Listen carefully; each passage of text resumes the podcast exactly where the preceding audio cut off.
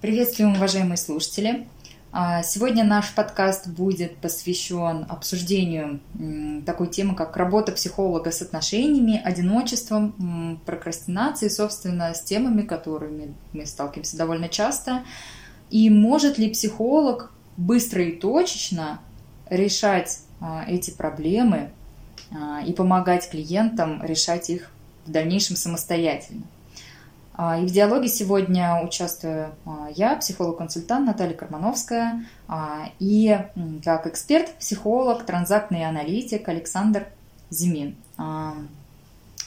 Александр, я, наверное, попрошу вас рассказать из своего опыта, да, поскольку вы очень часто как раз работаете именно с этими запросами, да, поделитесь, пожалуйста, насколько они принципе сейчас актуальны среди клиентов ваших? И, может быть, вы поделитесь какими-то примерами о том, как вы решаете эти запросы и из чего они складываются, именно с вашей точки зрения. А, ну, добрый день. А, вот то, что касается запросов, это, в общем, достаточно частая тема. А, это встречается именно как следствие, как а, некая симптоматика тех а, глубинных процессов, которые у клиентов протекают. И это достаточно частое следствие этих процессов. Вот. Что говорить, вот, например, да, о таком явлении, как та же прокрастинация, да, был у меня совсем недавно случай, когда а, молодой человек, а, учась а, в институте, понял, что учиться он уже дальше не может, что свободное время и вообще все основное время у него протекает в компьютерных играх, что никакого движения в плане обучения нет – и это, в общем, уже настолько, так сказать, приобрело такие формы, что он был уже вынужден и сам обращаться а, за какой-то помощью. Вот. О чем вот эта вот а, история? Да? Это история о неком внутреннем конфликте. А, это история о том, что невозможно человеку решить какую-то проблему, которую ему нужно решить. А вопрос весь в том, что о том, что есть проблема и о том, как она звучит, человек может сам осознанно не догадываться, сам осознанно ее не понимать. А, но бессознательное постоянно пытается решить этот конфликт. Ну, пример конфликт с родителем, конфликт, который говорит о том, что с одной стороны, ребенок должен быть лучшим, а с другой стороны, вот это желание быть лучшим и вот это желание, а, наконец, а, чтобы родитель проявил заботу, уважение, любовь, признание, да, оно сталкивается с тем, что быть лучшим невозможно. То есть никогда не получится быть настолько лучшим, чтобы тот идеальный родитель, который есть в голове, он принял – и вот этот вот конфликт, что с одной стороны я должен быть лучшим, а с другой стороны это нереально, вот, он человека ставит в тупик. И э, человек попадает в ситуацию, когда он ничего сделать не может, потому что что бы он ни делал, это будет плохо, это будет все дальше и дальше отдалять его от признания родителя. Соответственно, начинается внутренний конфликт, начинается прокрастинация, человек начинает делать то, что для него безопасно с этой точки зрения. То есть занимается времяпрепровождением, сжиганием времени в играх, э, в просмотрах там, каких-то соцсетей, какого-то киноматериала, то есть всего того, что на него реально никакой ответственности за достижение результата не накладывает. То есть вот а характерная история, например, про ту же прокрастинацию. Угу, то есть в этом примере получается человек как бы обходит, да, вот а, неосознанно ту болевую точку с которой он столкнется с осознанием своей неидеальности. Совершенно верно. Совершенно mm-hmm. верно. И эта болевая точка связана с а, его признанием со стороны родителя. Mm-hmm. То есть любим он или не любим, а для ребенка быть любимым его родителями это жизненно важная штука. Mm-hmm. И а, то есть в контексте вопроса, да, сейчас слышу, что это и есть основная роль психолога в совместной работе. А, дать положительный опыт, подтверждение, что человек может быть любим, что ему нет необходимости убегать от этого, и как раз с психологом он сможет встретиться, и это отражение получить, да, что он может быть принят, он может быть признан, а, он может быть тем, кто он есть, и жить, и пробовать, и проявляться, а, и не уходить куда-то, да, не избегать эту точку. Да, да, совершенно mm-hmm. верно. То есть а, наша задача это открыть этот материал, перевести его осознаваемое, то есть человек должен увидеть этот механизм, понять, как он работает, понять, что им реально движет, и следующий шаг а, принять какие-то новые решения. Угу. То есть часть еще работа, помимо того, что мы поднимаем, да, а, с точки зрения транзактного аналитика, какой а, именно конфликт там находится внутренний, да, между какими частями, да, например, вот как вы привели между взрослым и ребенком, ну, точнее, между родителем, да, и ребенком. Вот, а, включить как раз взрослую часть, когда это возможно, да, в решении э, этого конфликта, и найти конкретные места, когда он запустился, принять новые решения, да, и адаптировать их уже на новую текущую ситуацию. Получается, что так. Да, да. А расскажите еще про какие-то примеры, может быть, э, как строилась работа в вопросах вот одиночества, например. Мне кажется, что сейчас а, очень многие люди, во всяком случае мне, встречаются многие люди, которые обращаются и говорят, скажем так, и переживают в этой, ну, назовем так, проблеме, вот этот вопрос? Угу. Ну, тут нужно для начала вообще понять с, э, с одиночеством, да, то есть а, одиночество очень емкая вещь, и человек э, с ней может сталкиваться совершенно по-разному. А вообще существует естественная потребность наша э, в признании принадлежности, принадлежности к э, какому-то коллективу, там, к семье, к близким людям, вот, от которой мы не сможем уйти. То есть это бесполезно отрицать, это потребность уровня дышать, есть и так далее. То есть человек может мнить себя а, сколь угодно свободным и независимым, но, к сожалению, наше тело, а, наша психика все равно будут брать свое, и эта потребность будет давать о себе знать. Поэтому быть абсолютно одиноким а, без ущерба для своего психического здоровья человек не может. Это нужно понимать. Но а, существуют э, разные варианты, существуют разные понятия, связанные с одиночеством. То есть можем говорить об одиночестве, как, например, об отсутствии личной жизни. То есть человек социализирован, человек э, живет в крупном мегаполисе, человек каждый день видит людей.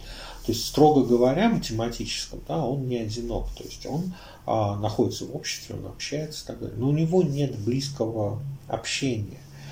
И а, о чем эта история? А, это история о том, что в ходе своего развития а, человек преодолевает определенные стадии. А, это первая стадия, это родительская семья, да, то есть это стадия про то, что у меня есть мама, у меня есть папа, и, соответственно, с матерью я нахожусь в каких-то диадных отношениях, то есть это, да, с отцом у меня есть тоже какие-то отношения, эти отношения развиваются, и в рамках семьи у меня складывается некий определенный симбиоз, между моей психикой и психикой моих родителей. Это необходимо для того, чтобы я рос, развивался как человек, как личность.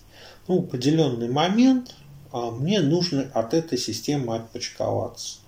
Для чего? Для того, чтобы сделать собственное.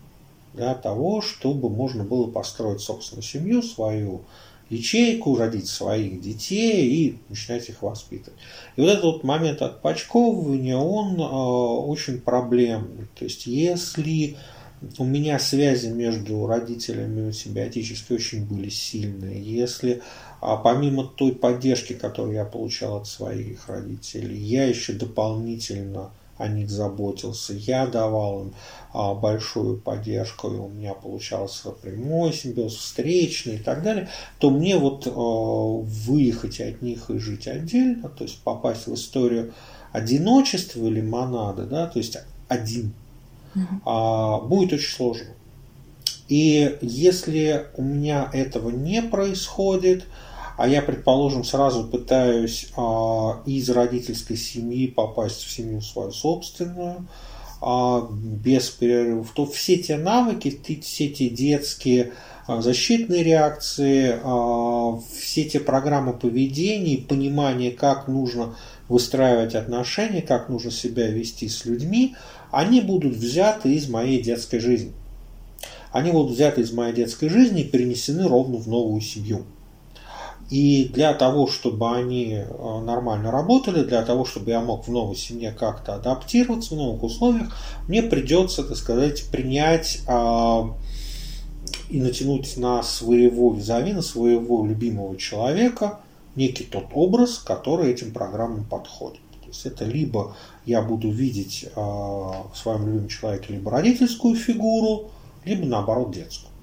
И, соответственно, я буду к нему относиться либо как к родителю своему, да, которому я должен подчиняться, и от которого я жду поддержки, помощи и так далее, либо как к ребенку, которого мне нужно опекать, но свободу воли которого я буду подавлять.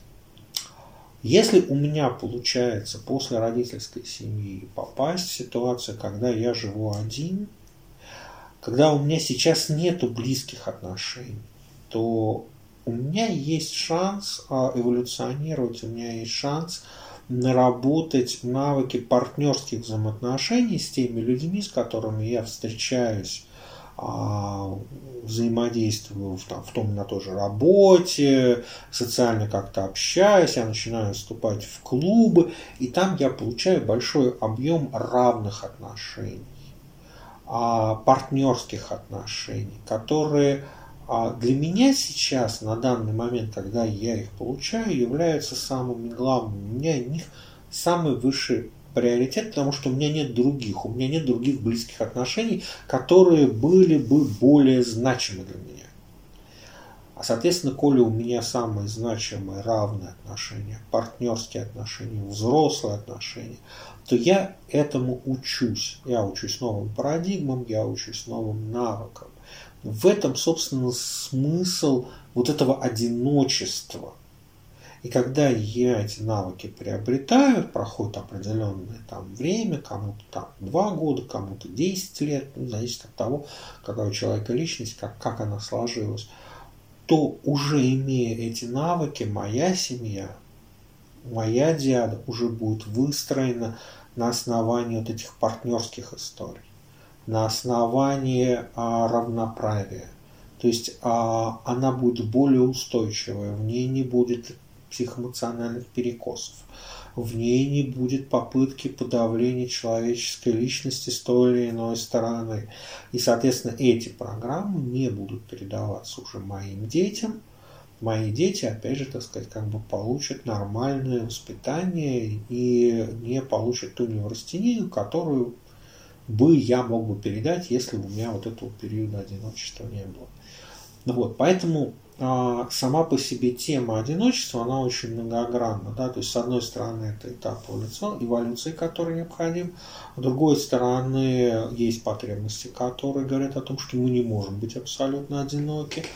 И э, есть э, неврозы, страхи, связанные с фобиями, э, связанные с тем, что человек может там панически бояться быть одиноким, э, панически бояться остаться наедине с самим собой, требует постоянного присутствия. Это опять же перекосы, которые возникли в родительской семье, в детстве и защитные реакции человека на них. Угу. То есть, получается, здесь э, работа тоже строится еще и вокруг того, чтобы вот этот момент одиночества, да, который ну, подразумевается, как вы сказали, про монаду, да, вот когда человек а, остается наедине с собой один на один, да, чтобы этот процесс стал ресурсным, и его можно было использовать как трансформирующий, да, как а, момент, где можно переработать прошлый опыт, научиться чему-то новому, да, найти, а где именно я, как взрослый вокруг а, всей системы, в которой я нахожусь сейчас, да, а, и вот это вот примерка того, что для меня еще, может быть, работает из того, что есть, да, и поиск того, что, может быть, уже не работает, какие-то новые а, стратегии, да, да новые да. решения. Да, совершенно верно. То есть э, для нормального развития человека одиночество это, в общем, некий необходимый этап. Это вещь, которая позволяет человеку понять, ощутить свои границы, понять, где начинаются другие люди, где заканчивается, так сказать, мое поле, и уже, так сказать, ощутив и примерив это все на себя, нормально взаимодействовать с другими людьми. Угу. А вот а, тоже много, я думаю, историй, да, о том, как а, терапию приходят, допустим, семьи, да, и неосознанно, видимо, да, они соглашаются а, играть роли родителей и ребенка в отношениях. То есть иногда это имеет место быть, отношения складываются, люди удовлетворены, и они, само собой, даже и не приходят в терапию, да, но приходят а, и те, которые не удовлетворены.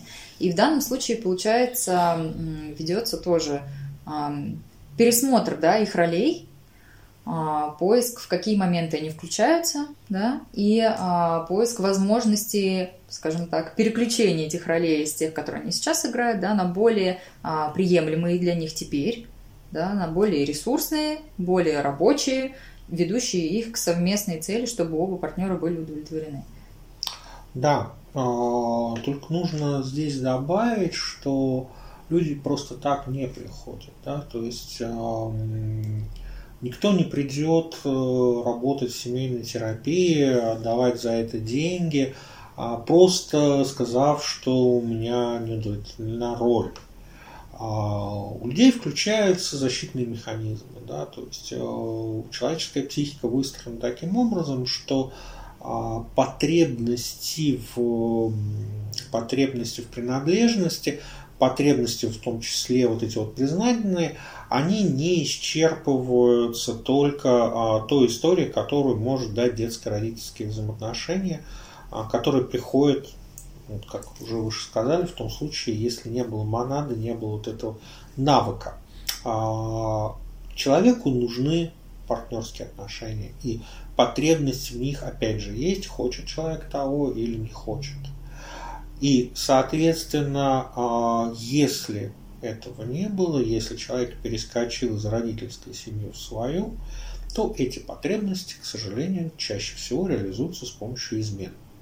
Возникают так называемые любовные треугольники, а возникает очень большое напряжение в теме принадлежности, это ревность, это измены, это, значит, соответственно, а, те действия, которые могут быть социально неприемлемы, неприемлемы а, для одного из партнеров, там связанные с обманом, ложью и так далее, и так далее, и так далее.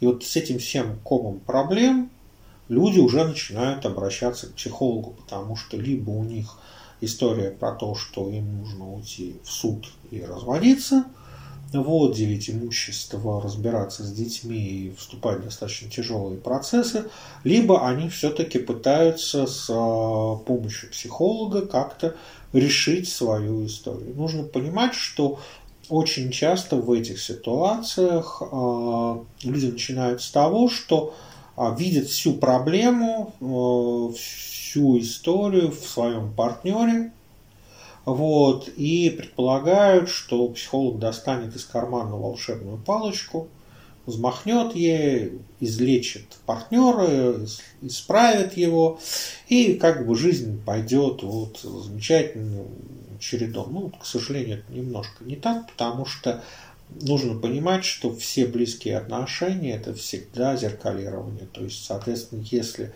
у нас партнер такой, то он нам отражает определенные части нашей психики, нашего характера. И, э, соответственно, пока мы не изменим что-то внутри себя, да, зеркало нам будет показывать, кто мы есть. Ну и, соответственно, наоборот тоже. Да, это взаимная штука.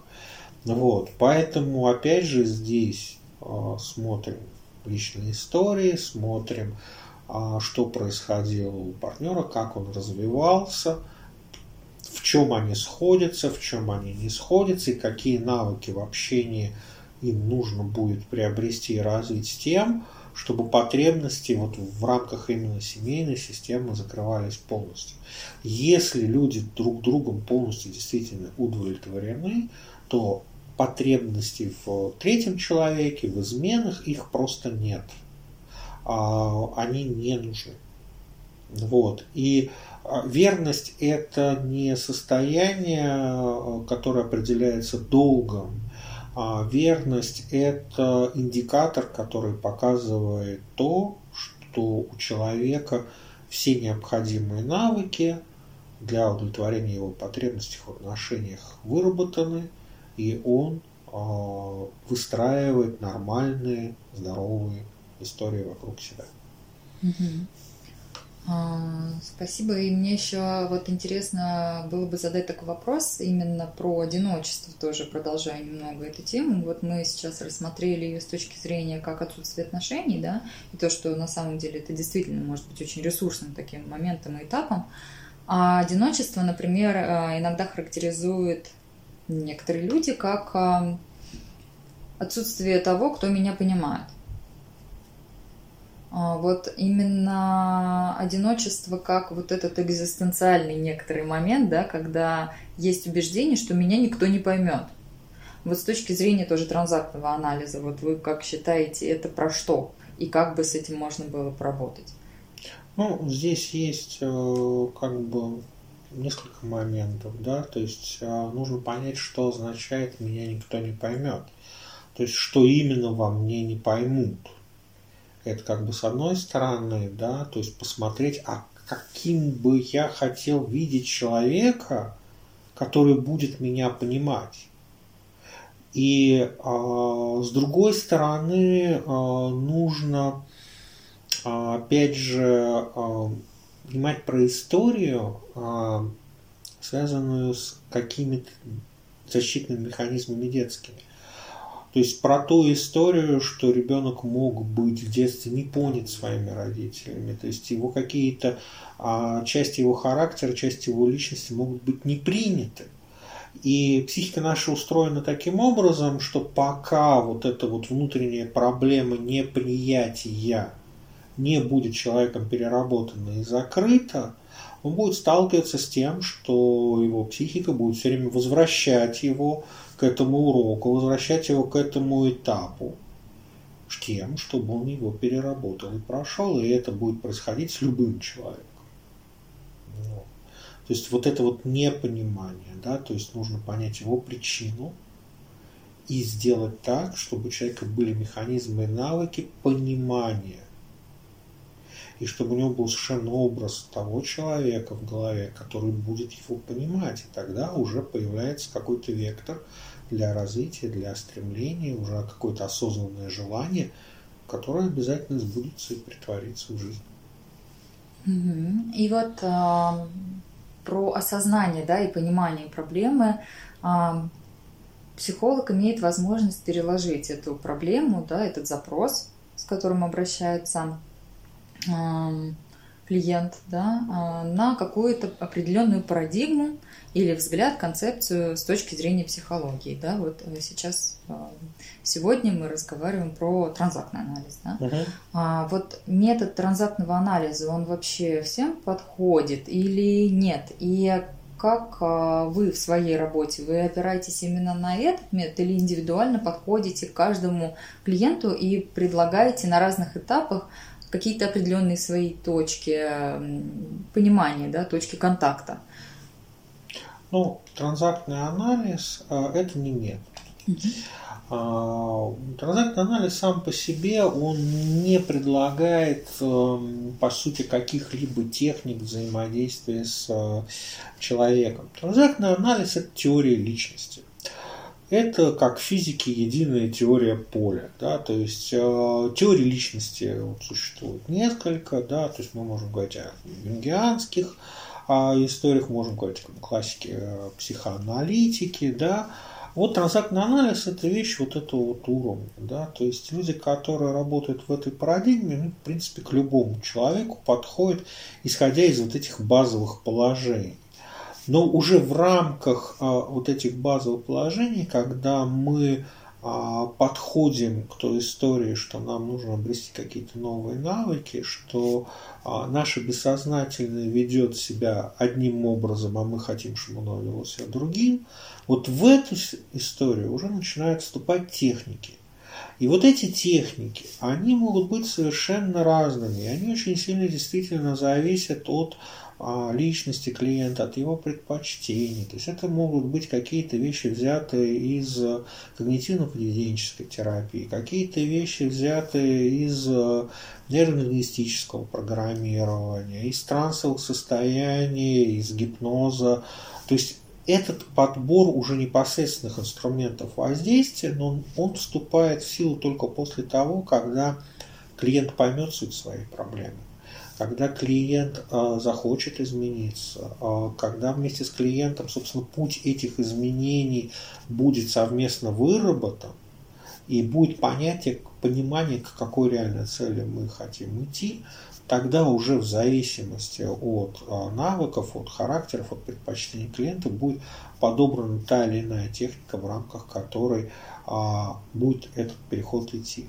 А транзактный анализ – это, это общая база, это общее понимание вообще в принципе, как устроена психика человека. То есть, ну, у одних коллег оно одна теория, у других коллег другая теория – но по сути своей а, все эти а, теории, они во многом сходятся в одном, да, то есть а, это все описание, различные описания работы наших бессознательных механизмов, и зачастую я сталкиваюсь с тем, что одни и те же процессы, одни и те же понятия просто описываются разными терминами, немножечко по-разному в зависимости от глубины исследований, а, но суть одна и та же, просто называется разными словами.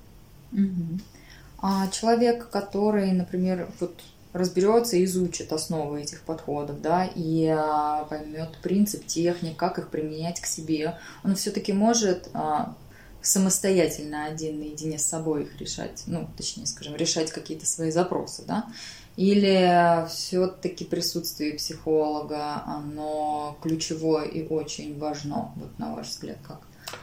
А здесь нужно понимать э, один психологический феномен.